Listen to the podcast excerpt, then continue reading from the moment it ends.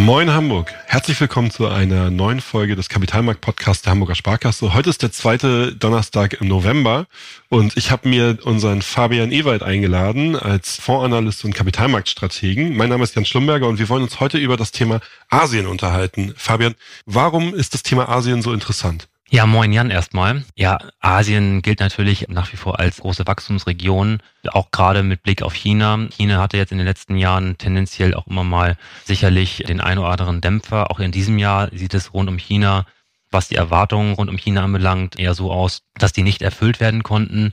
Dennoch haben wir hier natürlich noch Wachstumsraten, die deutlich oberhalb dem sind, was mhm. zum Beispiel Industrienationen auch abgeben können. Also wie gesagt, eine relativ starke Wachstumsregion, die rund um China oder mit, also bezogen auf China durchaus nicht unproblematisch ist, mit Blick auf Handelskonflikte ja, mit den USA. Politische Tendenzen vielleicht auch. ja, politische Tendenzen, also die Machtkonzentration um Xi Jinping natürlich, der jetzt auch nicht immer die richtigen Entscheidungen getroffen hat. Stichwort Zero Covid, da wurde er ja lange dafür kritisiert und dann hatte man sich irgendwie rausgestohlen sozusagen aus dieser Nummer. Also am Ende, ja, äh, geht es natürlich immer auch um dieses Gleichgewicht Wachstum, um die Bevölkerung sozusagen auch an dem Wohlstand teilhaben zu lassen. Auf der anderen Seite dann aber auch soziale Sicherheit dieses Hin und Her halt, ne? Bevor wir zu sehr ins Detail gehen, schon mal vorweg. Also ganz klar, du hast es gerade gesagt, das Thema Wachstum steht da an erster Stelle. Mhm. Das Thema Asien in all seinen Ausprägungen und darauf wollen wir heute ja nochmal eingehen. Also wenn wir über Asien, die Region Asien reden, über welche Teile reden wir, über welche Einzelregionen, China zum Beispiel, es geht aber auch um, um Japan, um Taiwan, Südkorea.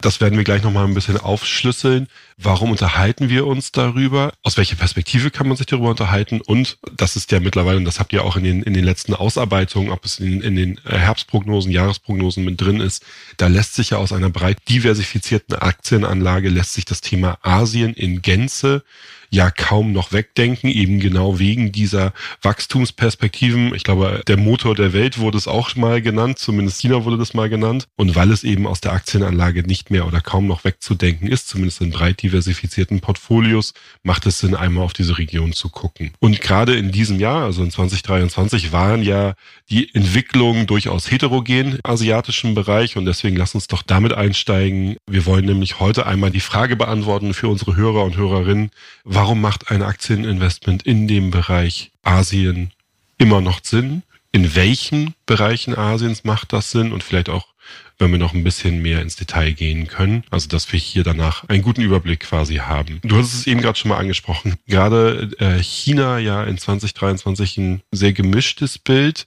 Woran liegt das? Also was sind die Haupttreiber, was sind die Hauptfaktoren, die die chinesische Aktienentwicklung oder den chinesischen Aktienmarkt bestimmen? Ja, genau, um das auch nochmal abzurunden mit dem, was kann man in Asien eigentlich machen, das würde ich auch gerne nochmal aufgreifen. Gerne. Ähm, das ist ja wirklich auch nicht nur China, aber es ist zumindest ein großer Teil, dass wenn man auf den asiatischen Aktienmarkt schaut, zu großen Teilen eben China damit drin hat. Wenn ich jetzt zum Beispiel einen, einen asiatischen Index nehme, MSCI All Countries Asia ex Japan, Japan nimmt man immer raus, weil das als entwickeltes Land gilt und auch zu große Teile dann aufsaugen würde, ähm, hat man in diesem asiatischen Index ohne Japan eben China mit rund einem Drittel drin, was schon ein relativ großer Teil ist. Mhm. Und dann sind noch gewichtige Länder dabei, Taiwan, Indien und Südkorea. Das sind im Grunde diese vier, die hier wichtig sind. Ich sag mal, die drei Länder, Taiwan, Indien, Südkorea, die vereinnahmen ungefähr 50 Prozent, also ungefähr die Hälfte des Index.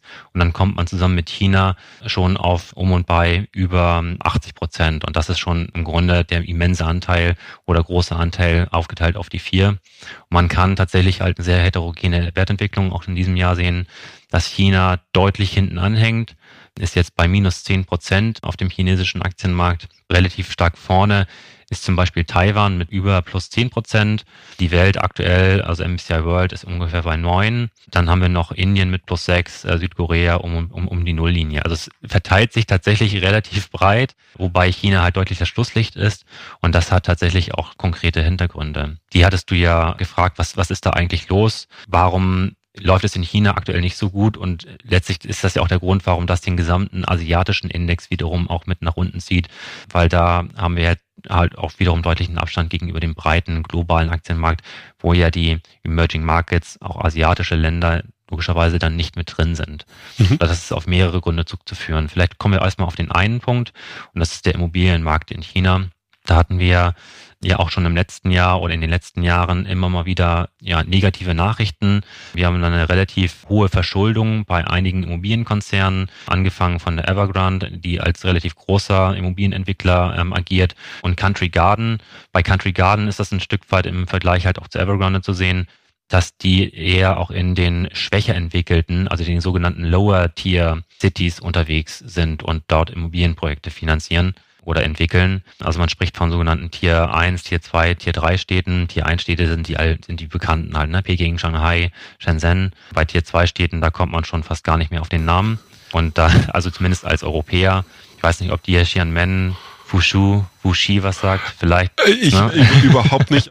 Das sind natürlich auch wiederum Städte, die man vielleicht hier nicht kennt, aber die trotzdem natürlich Ausmaße annehmen, die halt auch deutlich ja. über das hinausgehen, was wir hier auch so kennen. Also von daher sind das auch keine unbedeutenden Städte, zeichnen sich halt äh, dann eher in diesen Lower Tier, heißt dann letztlich eine niedrige Qualität, was halt Wachstum anbelangt dieser Städte oder finanzstarke Konsumenten, ausgebaute Infrastruktur, die sind halt ein Stück weit stärker angegriffen, eben durch die schwache Immobilienentwicklung jetzt aktuell in China. Und da ist Country Garden zum Beispiel stärker exponiert und ist halt auch in finanzielle Schwierigkeiten geraten, sodass jetzt aktuell halt rund um den Immobilienmarkt das irgendwie auch nach wie vor nicht ausgestanden ist, weil natürlich auch ein relativ großer Anteil am Bruttoinlandsprodukt eben durch den Immobilienmarkt zustande kommt, was vielleicht auch noch ein bisschen Unterscheidungsmerkmal gegenüber westlichen Ländern ist. Und diese Gemengelage ist halt aktuell so ein bisschen so dass das Ausgang oder eines der Ausgangsprobleme in diesem Jahr. Und der Immobilienmarkt, wenn ich da einmal einhaken darf, drücken ja auch auf die, auf die Konsumentenstimmung. Mhm. Aufgrund der Tatsache, auch im Gegensatz zu den meisten westlichen Ländern gibt es in, in China kein generelles soziales Sicherungssystem, sondern gerade im Bereich Altersvorsorge werden eben gerade diese Immobilien genutzt und zur Altersvorsorge dann der breiten Bevölkerung genutzt. Dementsprechend, wenn wir hier im Immobilienmarkt in eine Schieflage geraten, ähm, drückt das auf die Altersvorsorge, Planungen und damit auch auf die Konsumentenstimmung. Jetzt wäre meine Frage an dich, ist China ein klassisches konsumentengetriebenes Land? Ist es hier maßgeblich oder gibt es da wesentlich wichtigere Faktoren? Also China will da eigentlich hin. Also es mhm. kommt von einem eher investitionsgetriebenen Fokus und möchte tatsächlich den Binnenkonsum stärken. Also man spricht eigentlich wirklich bei China von der Bedeutung des Binnenkonsums eher, ich würde sagen, so von einem Drittel, eher von 30 Prozent. Im Vergleich USA, da sind das eher 70 Prozent. Deswegen mhm. sieht es in den USA zum Beispiel aktuell wesentlich besser aus als in China, weil China natürlich dann auch wiederum relativ stark eben von Investitionen lebt, von mhm. Export. Mhm. Im Export merkt man dann durchaus auch eher schwächere Entwicklungen dann auch in westlichen Ländern. Das spürt China derzeit auch aktuell. Hatten wir jetzt ja auch gestern erst wieder in, in dem Außenbeitrag gesehen, der jetzt nochmal deutlich unter den oder etwas stärker unter den Erwartungen lag gar nicht mal jetzt getrieben vom Import. Diesen Importe sind nämlich eher gestiegen. Das könnte eher in Richtung einer eigentlich guten Stimmungsentwicklung in China hindeuten, mhm. weil wenn man mehr verbraucht im Inland, ist es ja eigentlich eine gute Entwicklung. Aber die Exporte sind halt gesunken, was wiederum dann auch eher auf eine Schwäche im Ausland hinweist. Also das kann man so oder so sehen, mhm. aber China möchte in Richtung eines stärkeren Binnenkonsums gehen. Und da wird auch in den nächsten Jahren, Jahrzehnten von der Politik gerichtet, soll da auch ein Wandel stattfinden. Mhm. Okay, das heißt, wir haben den Immobilienmarkt als einen der großen Belastungsfaktoren für die Stimmung und die Aktienmärkte in China.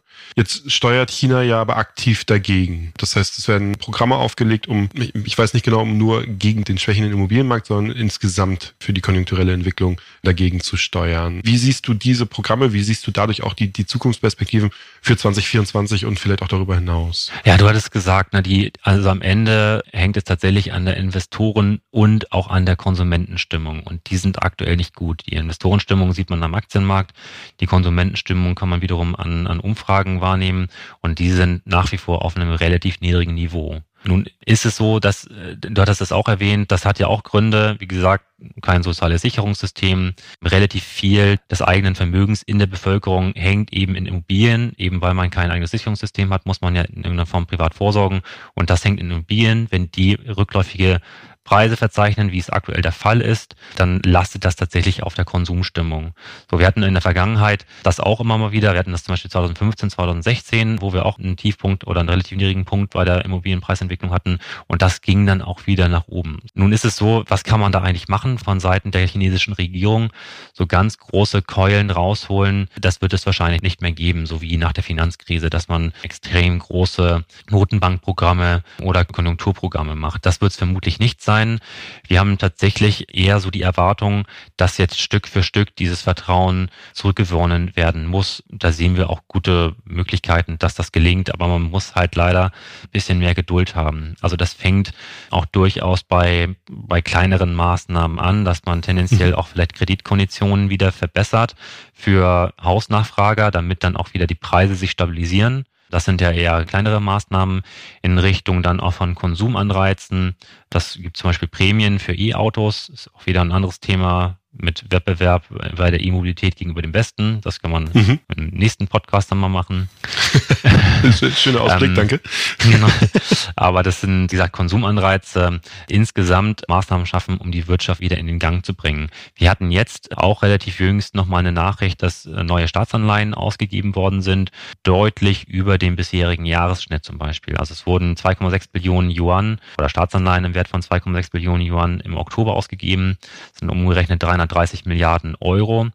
Und das ist 60 Prozent über dem Durchschnitt in den ersten neun Monaten. Also das zeigt, wurde jetzt nochmal ein fiskalisches Paket geschnürt, um damit regionale Investitionen zu stärken und so ein Stück weit halt den Konsum damit dann auch wieder anzureizen. Mhm. Im November, Dezember ist nochmal eine Billion Yuan geplant an Ausgabe. Das sind umgerechnet 128 Milliarden Euro. Und das zeigt letztlich, dass da durchaus auch auf der fiskalischen Seite hier auch noch was zusätzlich geplant ist. Also man spürt schon, dass da was gemacht wird. Ja, das heißt auch, also jetzt für uns aus Anlegersicht, ja, es ist hinter den Perspektiven zurückgeblieben, gerade auch in 2023. Es gibt Impulse. Wie bewerten wir das am Ende? Also wie ist die abschließende Bewertung, wenn du magst? Oder wir können auch gerne erstmal auf die anderen ähm, Bereiche aus der ASEAN-Region gehen und dann am Ende einen Abschluss oder Gesamtfazit quasi ziehen. Ja, ich glaube, man sollte nicht die Erwartung haben, dass, wie gesagt, jetzt mit einer Hauruck-Aktion das Steuer von links nach rechts gedreht wird. Mhm. Weil dafür haben wir aktuell einfach eine andere Situation als zum Beispiel mal zur Finanzkrise oder dann auch von vor sieben, acht Jahren, Mitte der Zehnerjahre. Ich glaube, das sind eher mehrere Maßnahmen, wie gesagt, an verschiedenen Stellen, die, ich hatte ja einige aufgezählt eben gerade, die gemacht werden müssen, mhm durchaus auch mit fiskalischen Paketen, weil das einfach ja wichtig ist. Am Ende ist China darauf angewiesen, die chinesische Regierung Wachstum auch zu schaffen, weil am Ende ja schon dieser implizite Vertrag ja besteht, irgendwie die Bevölkerung bleibt ruhig, mischt sich nicht in die Regierungsangelegenheiten ein oder ist generell dazu geneigt, einfach die Füße stillzuhalten, wenn sie eben eine Teilhabe am Wohlstand haben. Und das geht halt nur über Wachstum. Das ist im Grunde ja der, der nicht ausgesprochene Vertrag zwischen der Bevölkerung und der Regierung. Und deswegen ist das Wachstum wichtig, äh, dass da trotzdem was gemacht wird. Wir hatten das durchaus jetzt gesehen in Q3, im dritten Quartal, mit einer Q3-Wachstumsrate von plus 4,9 Prozent annualisiert. Das war oberhalb der Erwartung von 4,4 Prozent, dass die 5 Prozent, die wir für 2023 erwarten, damit auch durchaus schaffbar sind. Nun hatten wir trotzdem mal immer mal wieder Stotterer im Motor. Äh, wir hatten mhm. zwischenzeitlich bei den, bei den Einkaufsmanager-Indizes, bei den PMI, den sogenannten PMIs, das sind ja im Grunde Vorlaufindikatoren, wie gut geht's eigentlich der, in der wirtschaftlichen Stimmung. Und da haben wir die Schwelle von 50 Punkten. Die hatten wir durchaus schon wieder überschritten. Jetzt haben wir leider im Oktober wieder einen leichten Rücksetzer bei, bei 49,5. Dass es da trotzdem aktuell noch ein paar Stotterer gibt, auch in der Inflationsentwicklung. Im Oktober waren wir jetzt bei minus 0,2 Prozent gegenüber dem Vorjahreszeitraum, was im Übrigen ja auch ganz interessant ist, dass China eher mit einer Deflation zu kämpfen hat, gerade weil ja die Konsumstimmung halt eher schlecht ist. Die Leute geben halt äh, relativ mhm. wenig aus. Deswegen sprechen wir hier über eine Deflation, was man im Westen wahrscheinlich gar nicht richtig nachvollziehen kann, weil wir hier nach wie vor mit der Inflationsbekämpfung zu tun haben. Nee, ich glaube, wir liegen immer noch relativ weit über den EZB-Zielwerten, ehrlicherweise. genau. Wie gesagt, äh, da ist durchaus auch Pulver, was Zinssenkungen dann auch anbelangt. Es wurden auch Zinssenkungen oder haben Zinssenkungen stattgefunden, sowohl in der fünfjährigen Lohn Prime Rate, das ist, dann sind eher in Richtung, geht in Richtung Hausfinanzierung, in der einjährigen Loan Prime Rate, das sind eher private Unternehmenskredite. Da hatten wir bei der fünfjährigen eine Zinssenkung jetzt in 2023 und zwei Zinssenkungen bei der einjährigen halt. Ne? Das, das zeigt, der gewisse expansive Ausrichtung hat China. Mhm. Das waren jetzt so keine so starken Zinssenkung, dass man sagen kann, das hat jetzt so ein Hief gegeben. Aber es waren halt immerhin Zinssenkungen. Wie gesagt, im Westen sind wir davon ja noch ein Stück weit entfernt, darüber mhm. wieder nachzudenken. Also es ist halt Licht und Schatten aktuell, aber wir sehen durchaus leicht positive Entwicklungen, auch Vorzeichen. Wir sehen, da gibt es den Willen, dass da was gemacht wird. Da haben wir dann ja immer ein Stück weit halt diesen Vorlauf. Wenn alles so jetzt äh, wieder in, in richtigen Bahnen wäre, dann würde der Aktienmarkt ja auch wieder ganz anders aussehen, dass wir uns ein Stück weit ja in der Erwartung darauf einstellen müssen, und dieses Niveau von minus zehn Prozent, was ja sehr stark eben in diesen gesamtasiatischen Index eingeht, da stehen wir ja bei minus zwei Prozent im gesamtasiatischen Index, dass man dieses Niveau durchaus ja wieder nutzen kann, um sich da zu positionieren. Das ist zumindest unsere Erwartung, dass wir hier, zumindest was die Bewertung auch anbelangt, die tendenziell eher günstiger ist, dass das eine ganz gute Gemengelage halt andeutet. Es fehlt halt an diesem Initialzünder. Das ist ja, ein bisschen der einzige Wermutstropfen, dass wir nicht genau sagen können, wann es da jetzt eigentlich mal wieder losgehen kann. Ja. Du hattest es gerade schon gesagt, in der Positionierung, die Bewertung ist relativ günstig. Auch da nochmal ganz klar der Hinweis, ist Licht und Schatten mit dabei. Aber jetzt am Ende tatsächlich die Frage an dich, und das ist vielleicht die, die, die komplizierteste Frage von dem, wenn wir jetzt auf die gesamtasiatische Region gucken. Wir hatten es ja eingehend gesagt, in eine breit diversifizierte Aktienanlage gehört diese Region in der ein oder anderen Weise mit dazu. Jetzt wäre die Frage, wie positionieren wir uns denn jetzt im asiatischen Bereich? Positionieren wir uns gesamtasiatisch? Positionieren wir uns inklusive China, exklusive China, China only? Vielleicht auch nochmal ein Wort zum Land Japan, das ja sich wieder so ein bisschen mehr in die Gemengelage hineinspielt. Magst du uns da nochmal versuchen, einen Überblick zu geben? Ja, man, das ist schon eine sehr interessante Frage, weil man da in viele Richtungen da jetzt denken kann. Was macht man da jetzt eigentlich draus? Wie positioniert man sich jetzt auch in den kommenden Jahren? Weil ja China sehr wichtige Region ja bleiben wird, auch trotz jetzt eines Handelskonflikts, der jetzt schon länger besteht, auch mit, mit den USA und den weiteren Dingen, die man auch nicht wirklich gut äh, rund um China sehen muss und kann. Das ist ja, wie gesagt, eben diese politische Entwicklung, Machtkonzentration bei, bei Xi Jinping, was eigentlich immer nie gut ist. Dann auch die ganze Taiwan-Frage, mhm. wo es ja auch durchaus immer mal wieder stärkere Säbelrasseln gibt. Rund um China durchaus dann immer auch die Frage ist, inwieweit muss man sich da jetzt eigentlich positionieren als westliches Land pro USA, pro China. Also das mhm. gibt sicherlich Konfliktpotenzial und deswegen dann ja immer die Frage, ich möchte von Asien in irgendeiner Form profitieren, auch wenn jetzt die Wertentwicklung insgesamt vielleicht auch nicht so gut war wie in den USA. Aber langfristig ist es ja eine Wachstumsregion wie positioniere ich mich da eigentlich? Da gibt es ja mehrere Ideen. Das, ich muss ja nicht nur China abbilden, ich mache halt eine asiatische äh, Anlage über asiatische Aktienfonds, mhm. die ich ja auch die Aufteilung ungefähr ja dargestellt habe, dass man da Indien dann auch mit drin hat, Südkorea, Taiwan, Taiwan, wie gesagt, dieses Jahr relativ stark und dass man halt über eine gestreute Anlage spricht, wo man China, oder bei der man China mit drin hat. Mhm. Man hat keine 100% China, man hat 30% China und dann wiederum ist ja diese asiatische Anlage auch wiederum nur Teil einer Gesamtallokation. Also das hält genau. sich dann immer ja in Grenzen. Nichtsdestotrotz überlegen wir natürlich auch, ob das eigentlich angemessen ist, auch für Kunden, die sagen, ich möchte einfach kein China haben, weil mir das alles ein Stück weit ungeheuer ist und auch dieses Säbelrasseln mag ich nicht. Ich finde das schwierig. Haben wir uns natürlich auch Gedanken gemacht, was kann man da eigentlich machen. Deswegen finden wir auch sehr spannend die Anlageregion ASEAN. Da ist eine Anlageregion, bei der China äh, in diesem Wirtschaftsverbund ja explizit nicht mit dabei ist. Und das ist immer wichtig, wenn das nicht sozusagen in der Benchmark, im Vergleichsindex mit drin ist, dann gibt es für einen Fondsmanager auch keinen Anreiz, China in irgendeiner Form stark zu gewichten, weil er hat ja nicht diese Aktivpositionen irgendwie zu managen, weil ja China nicht mit dabei ist. Und dann sprechen wir ja dann über Länder wie Singapur, Indonesien, Thailand, Malaysia, Philippinen.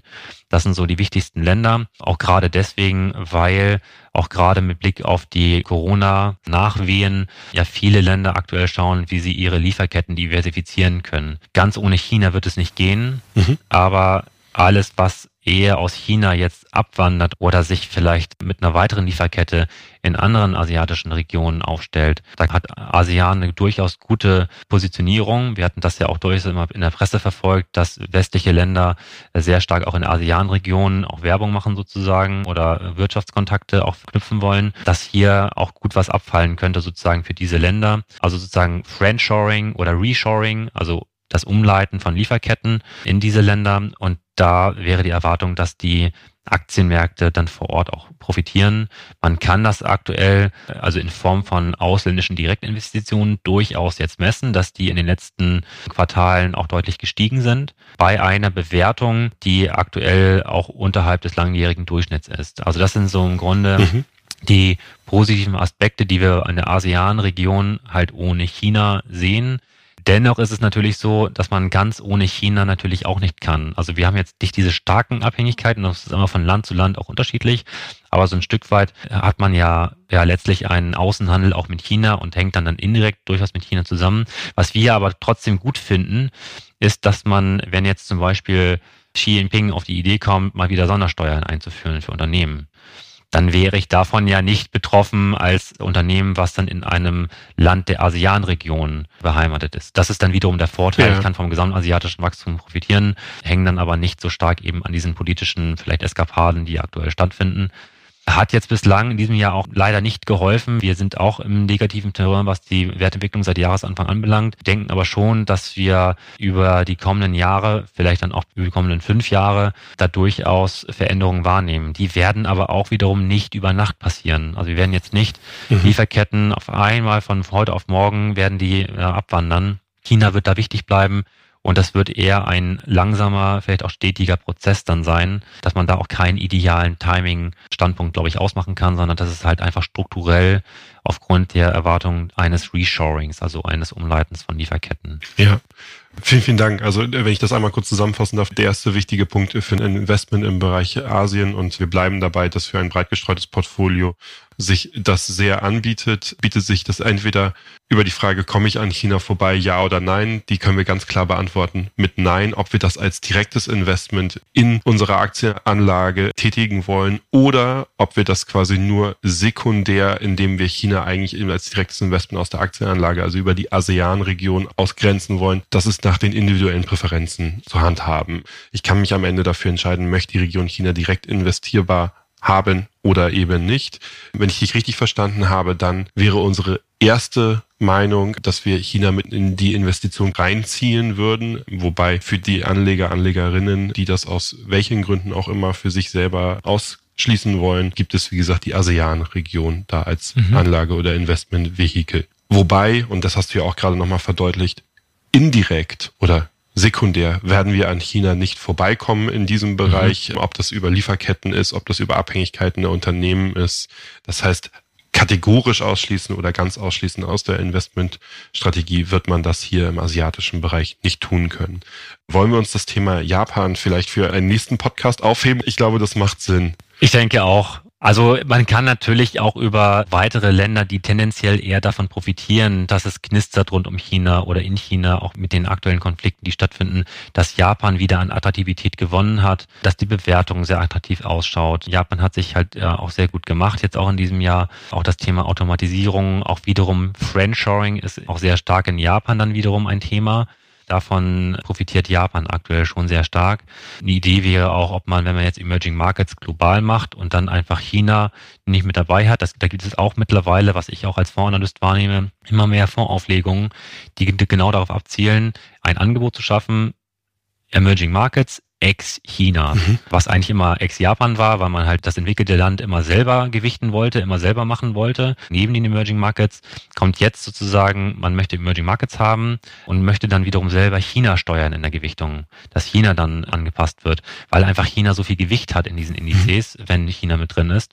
Dann nimmt man es raus und sagt dann, okay, dass derjenige, der sich da positionieren möchte, macht das mit einer eigenen Gewichtung. Und äh, deswegen kann man wahrnehmen, dass diese Ex-China-Fonds doch relativ stark, dass da viele Lancierungen, Fondsauflegungen stattgefunden mhm. haben. Und ich denke, das wird auch weitergehen es gibt, wie gesagt, unterschiedliche Richtungen, in die man sich hinbewegen kann. Super. Das Thema Japan, da nochmal vielen Dank für den kurzen Überblick. Das werden wir sonst nochmal auch im Rahmen unseres Jahresausblicks für 2024 nochmal vertiefen.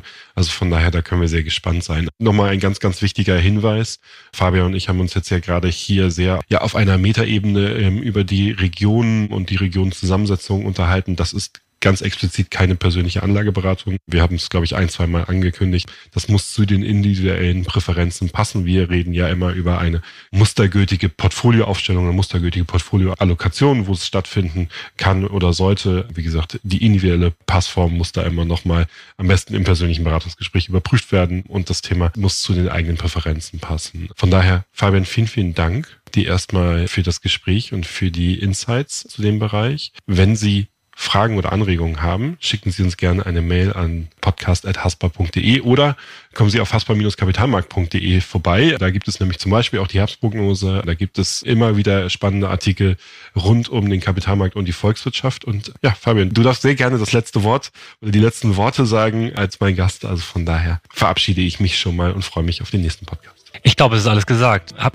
mir wieder sehr viel Spaß gemacht, Jan. Vielen, vielen Dank. Das ist immer eine sehr schöne, anregende Diskussion mit dir. Danke dir.